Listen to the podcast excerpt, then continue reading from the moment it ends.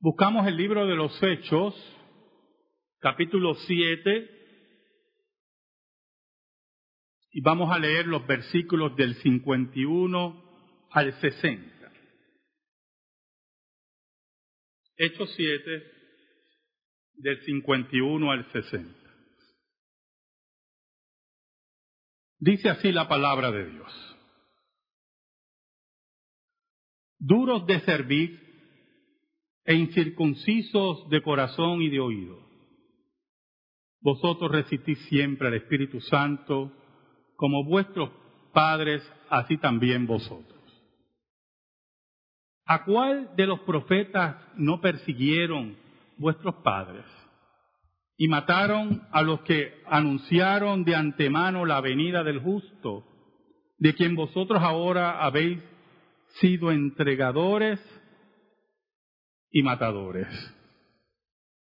Vosotros que recibisteis la ley por disposición de ángeles y no la guardasteis. Oyendo estas cosas, se enfurecían en sus corazones y crujían los dientes contra él. Pero Esteban, lleno del Espíritu Santo, puestos los ojos en el cielo, vio la gloria de Dios y a Jesús que estaba a la diestra de Dios. Y dijo, he aquí, veo los cielos abiertos y al Hijo del Hombre que está a la diestra de Dios. Entonces ellos, dando grandes voces, se taparon los oídos y arremetieron a una contra él. Y echándole fuera de la ciudad, le apedrearon y los testigos pusieron sus ropas a los pies de un joven que se llamaba Saulo. Y apedreaban a Esteban mientras él invocaba y decía, Señor Jesús, recibe mi espíritu. Y puesto de rodillas, clamó a gran voz, Señor, no le tomes en cuenta este pecado. Y habiendo dicho esto, durmió. Este pasado viernes, en Egipto, ocurrió un fenómeno que ha sido repetitivo en el último año. Siete cristianos coptos fueron asesinados por el Estado Islámico. Iban, como decimos nosotros, en una guagua y los terroristas se acercaron y mataron a siete cristianos, como dije anteriormente, e hirieron a otros. ¿Cuál fue la razón para asesinar a estos cristianos? Cristianos coptos, para aquellos que no saben lo que significa copto, significa egipcio. Porque antes que llegara el Islam, Egipto era cristiana. Tenía una gran población cristiana. ¿Cuál fue la razón? La razón, única razón, es que estos egipcios eran cristianos. ¿Y qué enfrenta el cristianismo alrededor del mundo? Según los informes, nos dicen que el cristianismo es la fe más perseguida en todo el mundo, con más asesinatos, con más encarcelamientos, con más persecución y con más dolor. En la lista la encabeza Corea del Norte. De una puntuación de 100, ellos tienen 92. Continúa Somalia, Afganistán, Pakistán, Sudán, Siria, Irak, Irán, Yemen, Eritrea. Interesante que después de Corea del Norte, un país estalinista y comunista, todos los otros países son musulmanes. El Islam le tiene miedo al cristianismo, al pueblo del libro.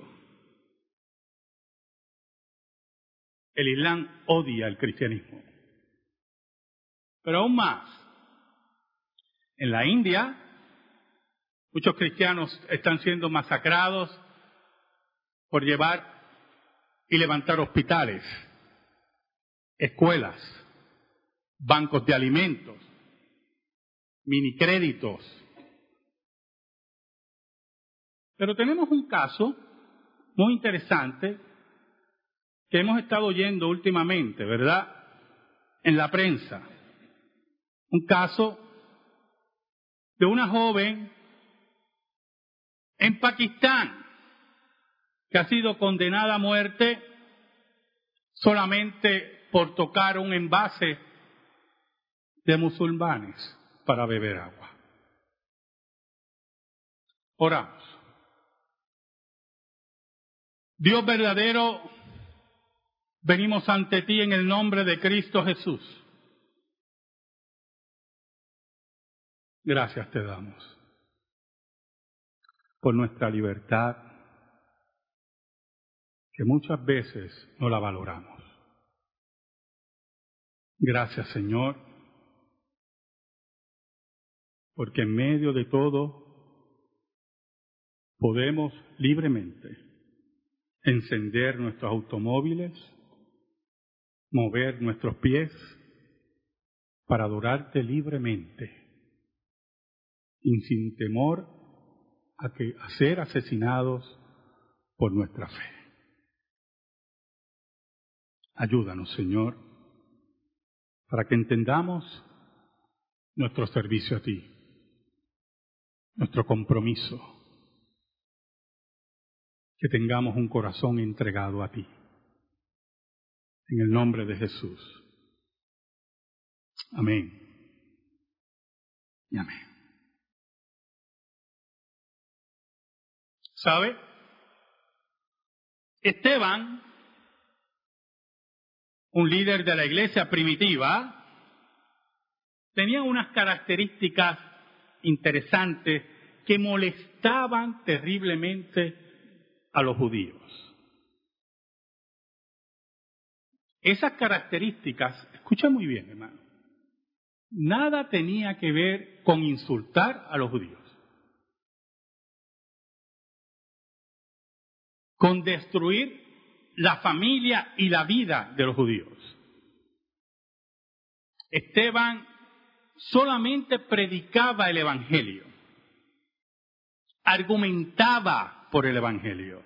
Esteban hacía prodigios y milagros, pero lo interesante es que cuando iban a retarlo bíblicamente, dice Lucas, el doctor Lucas, cuando lo retaban en forma apologética,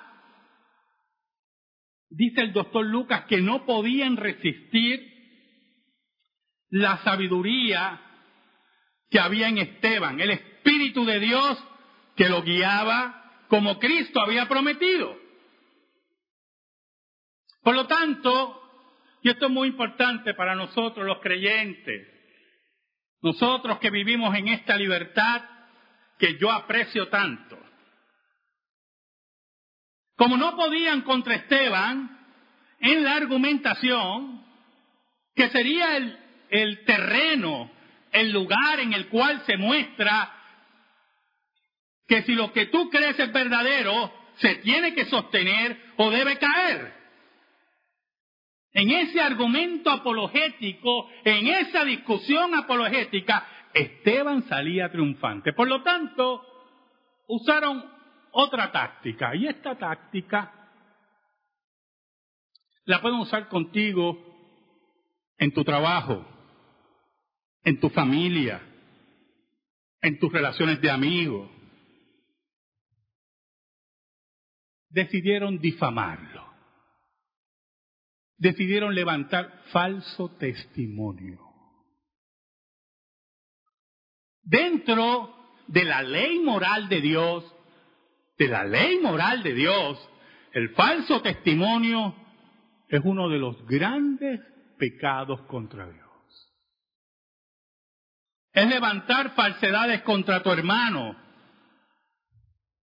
contra tu prójimo, contra tu semejante, buscando destruirlo, buscar abochornarlo y algunas veces, muchas veces, buscar su muerte.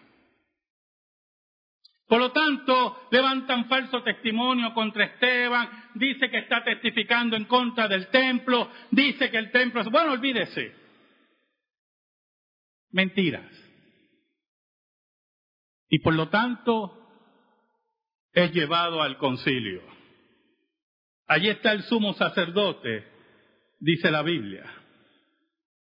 Allí está el que dirige la vida espiritual de Israel no hay cosa más terrible, hermano. No hay cosa más perniciosa que un líder religioso sea mentiroso, sea corrupto, sea mordaz, porque los líderes religiosos son aquellos, hermanos, aquellos que dirigen la vida de muchos. Los líderes religiosos son aquellos que son oídos los líderes religiosos son aquellos que enseñan. Pero el sumo sacerdote que tenemos aquí es uno que le da cabida a la mentira. ¿Qué pasó? Ocurrió un fenómeno interesante. Esteban empieza a narrar la historia de Israel. Y lo interesante es que su resumen es único, pero también lo interesante es que en todo momento revela la verdad, la verdad de la vida. Escuche bien, de la vida de Israel. Por lo tanto, lo que se le está pidiendo a Esteban es que testifique para que se enreden sus palabras. ¿Sabe? Aquel que miente, aquel que es dañino, aquel que es tóxico, hermano, si se le pone a testificar, se va a enredar en sus palabras. Una de las razones por qué los abogados no ponen a testificar a sus clientes Muchas veces es porque si habla mucho, sabe a dónde va. Oiga, pero Esteban no tenía miedo. Iba narrando la historia de Israel. Iba narrando cómo Dios lo llama de Egipto, cómo Dios levanta a sus líderes, cómo Dios es firme con ellos, cómo Dios está a su lado. Y cómo Israel todo el tiempo era rebelde, era contrario a Dios, se rebelaba contra Dios, no escuchaba a los profetas. Así era Israel. Ahora mismo tenemos un caso en Pakistán. Una mujer cristiana es acusada de tocar. La verdad que yo oigo unas cosas. Su nombre es Asia Bibi. Y Asia Bibi pertenecía a una aldea y allí hacía sus tareas, ¿verdad? Pero aparentemente, por ser cristiana, había levantado la envidia de aquellos que lo rodean. Qué terrible es la envidia, hermano. ¿Usted no ha lidiado con gente envidiosa? Yo le exhorto, le doy un consejito. Aléjese de la gente envidiosa. Sea quien sea, ¿oyó? Sea quien sea. Bueno, un consejo, usted haga lo que usted quiera. Porque la gente envidiosa quiere llenar sus deficiencias atacando a su persona. Quiere llenar su mediocridad levantando falso testimonio. Oiga, y como había envidia, ella está en un pozo Y había allí una copa llena de agua.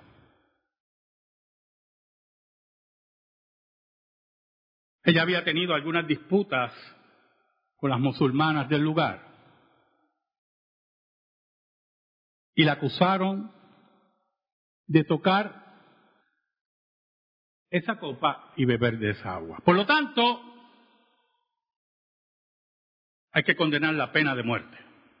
Lo interesante de todo esto, hermano, lo interesante de todo esto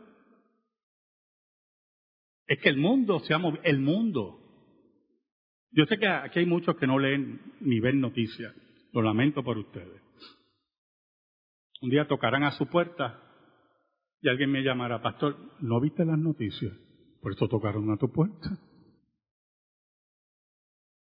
El mundo se mueve alrededor de esta noticia. ¿Por qué? Porque cuando es llevada al tribunal, llevada al tribunal,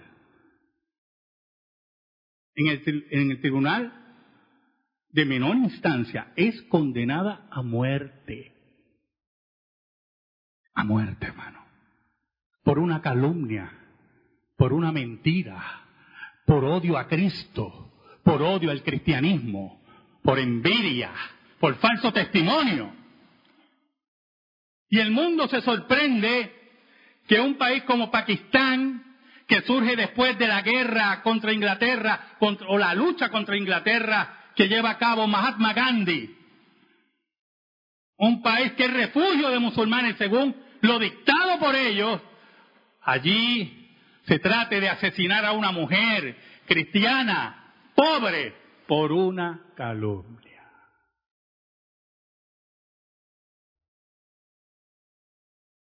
¿Sabe? Mientras Esteban hablaba, dice la Biblia, que tenía el rostro como un ángel. Aparentemente tenía un brillo especial. Y seguía testificando de la vida de Israel y hablando de las maravillas de Israel. Y hablando cómo Dios siempre estuvo con ellos. Nada de lo que decía Esteban, escuche, probaba la acusación de sus acusadores. Pero aún más, Esteban nos reveló detalles de la vida de Moisés que no están en el Antiguo Testamento. Por ejemplo, Esteban dice que Moisés fue criado y adoctrinado y enseñado en todas las artes de Egipto era un intelectual, un estudioso. Eso no lo sabemos, si no es porque Esteban lo dice.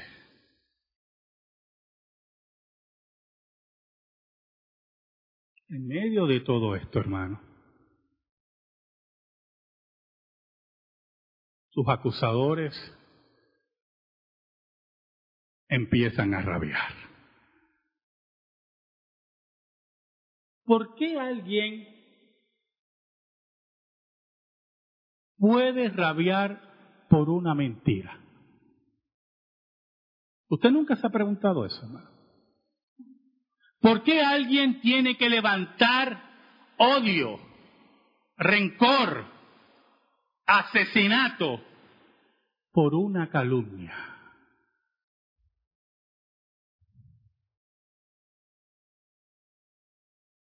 ¿Sabe, hermano? Todas esas cosas ocurren porque eres fanático de la muerte. Eres fanático de la mentira. Tu vida está fundamentada en mentira. Tu vida está fundamentada en error. Y cuando se te revelan los errores, no tienes la capacidad de admitirlo. No tienes la capacidad de bajar la cabeza porque es una cuestión de competencia. Es una cuestión de quién gana.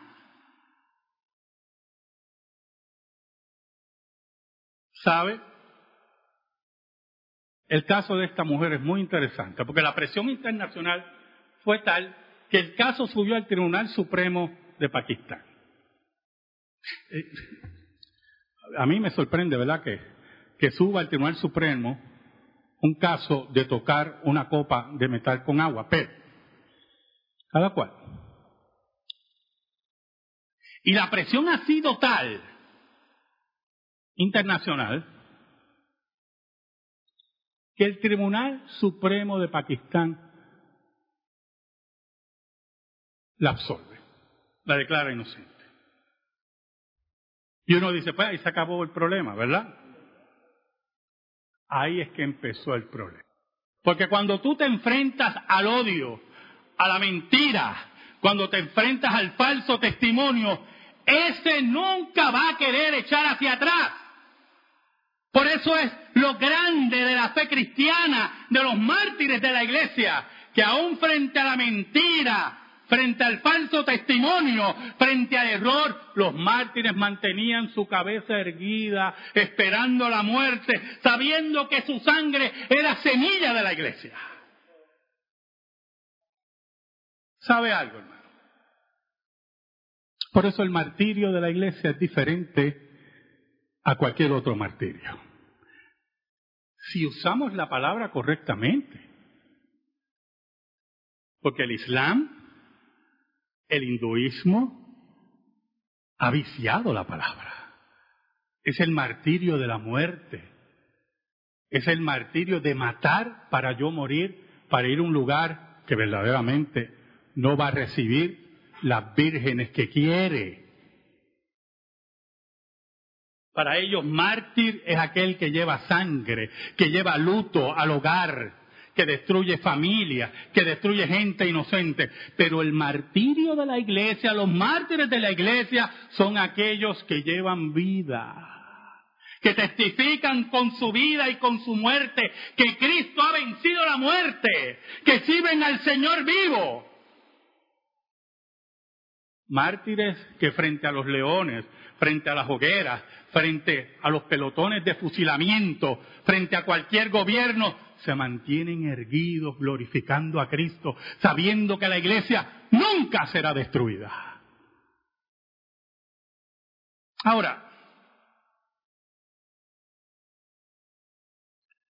llega un momento que Esteban, esto, esto es muy importante en la predicación, ¿oyó? En la verdadera profecía. La profecía es aquella que nos introduce a la palabra, nos explica la palabra y nos confronta con la palabra. La profecía no son discursos políticos para que la gente escuche y se sienta bien. Lo que oímos discursos a la base, como hacen los políticos, ¿verdad? Discursos aquellos del corazón del rollo, que lo que hace es animarlos y te voy a dar esto y te voy a dar lo otro y todos como bobos votan por él y nunca le dan nada. Como si aquí nosotros tuviéramos una fábrica de dinero, como la tenía Picasso, estaba hablando con mi esposa esta semana, y cuando Picasso se sentía pobre, decía, voy a hacer tres cuadros. Es una fábrica de dinero. Qué cosa maravillosa, hermano, tener una fábrica de dinero en la casa. Voy a hacer tres cuadros. Entonces había una fila ya, esperando por los tres cuadros. Y él se, él se regodeaba. Entonces un día dijo, voy a hacer cerámica. Los otros días estaba viendo una pieza de cerámica de él en internet. Un plato ahí bobo que yo, hasta yo creo que yo lo hago. En siete mil dólares. Tenía una fábrica de dinero, ese muchacho. Todos hemos soñado con una fábrica de dinero. Él tenía una fábrica de dinero. Y algunos políticos en nuestro país le hacen creer a la gente que tienen una fábrica de dinero. Y nosotros se lo creemos. Y votamos por ellos. Y los aplaudimos como focas. Y cuando llega la hora de la verdad, sus explicaciones también se las tragamos. Cada cuatro años. ¿Sabe? Esteban introdujo a estas personas a la historia de Israel y le dio la historia de Israel, pero llegó la hora de confrontarlos. Y el versículo 51 dice, duros de servir e incircuncisos de corazón y de oído, vosotros resistid siempre al Espíritu Santo como vuestros padres, así también vosotros. Ustedes no son diferentes, le dice Esteban. Ustedes no le importa la opinión de Dios. No le importa la opinión de los profetas. No le importa que haya narrado la historia en forma correcta, que no hay una acusación válida contra mí. Ustedes huelen a muerte, respiran muerte. El versículo 52 dice, ¿a cuál de los profetas no persiguieron vuestros padres? y mataron a los que anunciaron de antemano la venida del justo, de quien vosotros ahora habéis sido entregadores y matadores. Mira qué interesante. Esteban eleva el discurso, no sé si usted se ha dado cuenta. No solamente ustedes mataron a los profetas y no oyeron a los profetas, ustedes asesinaron aún a aquel que anunciaban los profetas, a su Mesías, al justo. Ustedes son unos criminales. Ustedes odian a Dios. Ustedes no le importa a Dios. Para Dios siempre tienen excusas. Para Dios tienen siempre otras resoluciones. Y añade Esteban, vosotros que recibisteis la ley por disposición de ángeles y no la guardasteis. ¿Sabe, hermano? Lo que está diciendo Esteban ahí es muy importante. En el Antiguo Testamento y en la historia antigua, la verdad solamente residía en Israel. ¿Yo? Todos los pueblos que rodeaban a Israel, todos los pueblos, me oyó, todos los pueblos, absolutamente todos los pueblos, aún los pueblos que estaban en lo que después se llamó América, no tenían la verdad. Tenían culto a la muerte. Sacrificios humanos, sacrificios de niños, explotación de sus semejantes, sin respeto a la vida. No conocían la revelación. Pero los judíos tenían el privilegio de recibir la ley de Dios por ángeles. Le está diciendo Esteban. Ustedes y nosotros recibimos la ley de Dios. Recibimos la verdad. Y ustedes como quiera la rechazaron. Y mataron a sus profetas. Y mataron al Cristo. Entonces ahí hay un fenómeno muy importante de la verdad. Hay dos formas de decir la verdad. Una mejor que otra. Usted testifica por la verdad o vive la verdad. De nada vale que testifique la verdad si no vive la verdad. Y no hay algo más terrible para un impío que usted viva la verdad en su trabajo, en su familia, en su entorno, con sus vecinos. Lo primero que dice un impío, ustedes deben haberlo oído, este se cree más importante que nosotros. Es envidia. La vida de usted está tocándole y lo está molestando. Porque en última instancia, hermano, piense, hermano, piense, mire qué sencillo es esto, es un cuestión de razonamiento. Si alguien es mejor que usted, si usted se cree eso, ¿verdad? Vamos, vamos a pensar que usted cree eso, que hay gente mejor que usted. ¿Qué usted resuelve? Dígame, hermano. ¿Qué usted resuelve? Si alguien gana más que usted, si alguien es más lindo que usted, que eso pasa mucho. ¿Eh?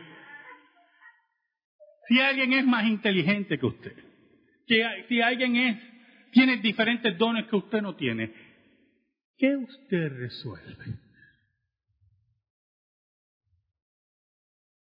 ¿Qué pasa en nuestros corazones corazones codiciosos, corazones envidiosos, corazones que abrazan la mentira. Cuando Esteban confronta a estos hombres, ellos sabían que él decía la verdad, pero no querían aceptarla. Por eso la Biblia dice que crujían, dice, se enfurecían sus corazones y crujían los dientes contra él. Yo imagino la escena, ¿verdad? El, el, judío tiende a ser muy expresivo. Oiga, pero el texto dice que Esteban, lleno del Espíritu Santo, puesto los ojos en el cielo, vio la gloria de Dios y a Jesús que estaba a la diestra de Dios. Esteban sabía que iba a morir y Dios le concede una visión. Y ve el cielo y ve a Jesús sentado a la diestra de Dios, triunfante, coronado. Aquel que había vencido la muerte, aquel que el pecado no pudo contra él, aquel que llevó la culpa de su pueblo. Allí lo veía victorioso y no importaba lo que hicieran los judíos, si no querían aceptar la verdad, si lo envidiaban, si lo mataban, si lo destruían. Él tenía a Jesús. Y pronunció palabra. En el versículo 56 dice, y dijo, he aquí, veo los cielos abiertos y al Hijo del Hombre que está a la diestra de Dios. Oh, hermano, qué blasfemia para los judíos. Este ha dicho que hay uno que está al lado de Dios.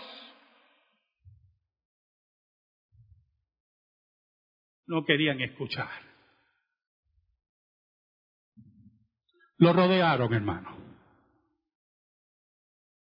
Lo apedrearon y aún en el último hálito de vida le pidió a Dios que, lo perdonaran a estos hombres. Pero qué grande es el poder del Evangelio. Ah, hermano, no se me va a ir el, el detallito, ¿yo? Ya sé que algunos están pensando. No se me va a ir el detallito. Allí en medio de todo estaba Saulo de Tarso. Oiga, allí en medio del asesinato, allí en medio de la crueldad, allí en medio de la mentira, estaba Saulo de Tarso, pero había algo que Saulo no entendía, que allí estaba Jesús, que allí estaba el que estaba vivo, que no importaba gobierno o secta religiosa, nada iba a detener el Evangelio de Cristo. ¿Sabe, hermano? Nuestra hermana Asia está en un caso difícil ahora. El último informe que leí, antes de venir ante ustedes, es que el gobierno, una de las formas de librarla a ella de la muerte, porque hay protestas, parece que allí no hay nada que hacer, y hay protestas, pero de, de pero miles de personas para que la maten. ¿Usted sabe lo que es protesta para que maten a alguien porque tocó y la solución hubiera sido sacarla del país. El último informe, oramos para que eso cambie, posiblemente haya cambiado, es que el gobierno de Pakistán ha dicho que no va a salir del país. Yo no estoy en el lugar de Asia. Sinceramente, no me gustaría estar en su lugar. Cristo no nos manda a buscar la persecución, escuche, ni nos manda a buscar a ser mártires. Por eso dice que en Mateo 24, cuando venían las horas, dice él que va a ser atacada Jerusalén y que ocurrió en el año 70, Cristo decía, el que esté en el monte no baje. Nosotros no buscamos ser mártires. El martirio nos persigue y nos busca. Y cuando llega esa hora, cuando llega esa hora, yo le pido a Dios por nuestra hermana en Pakistán. Yo le pido a Dios que la presión internacional, principalmente de Estados Unidos, permita la liberación de esta hermana y salga del país. Pero si no es así, hermano, y si no es así para nosotros, que seamos como Esteban que miremos a los cielos, que sepamos que Cristo reina, que Cristo ha vencido, que seamos como el Maestro pidiendo que esos hombres y mujeres que nos matan y nos asesinan sean perdonados. Y un día, como dice Apocalipsis, estaremos frente al trono, vestidos de blanco, y nuestras coronas las pondremos a los pies de nuestro Salvador. Y diremos, como dicen los santos de Apocalipsis, porque tú eres verdadero, tus juicios son justos y tú reinas para siempre. Amén. Gracias te damos, Señor. Y te pedimos, Señor, en el nombre de Jesús, que tu palabra esté en nuestro corazón y en nuestra vida. Por Cristo Jesús. Amén. Y amén. Estamos en silencio, hermano.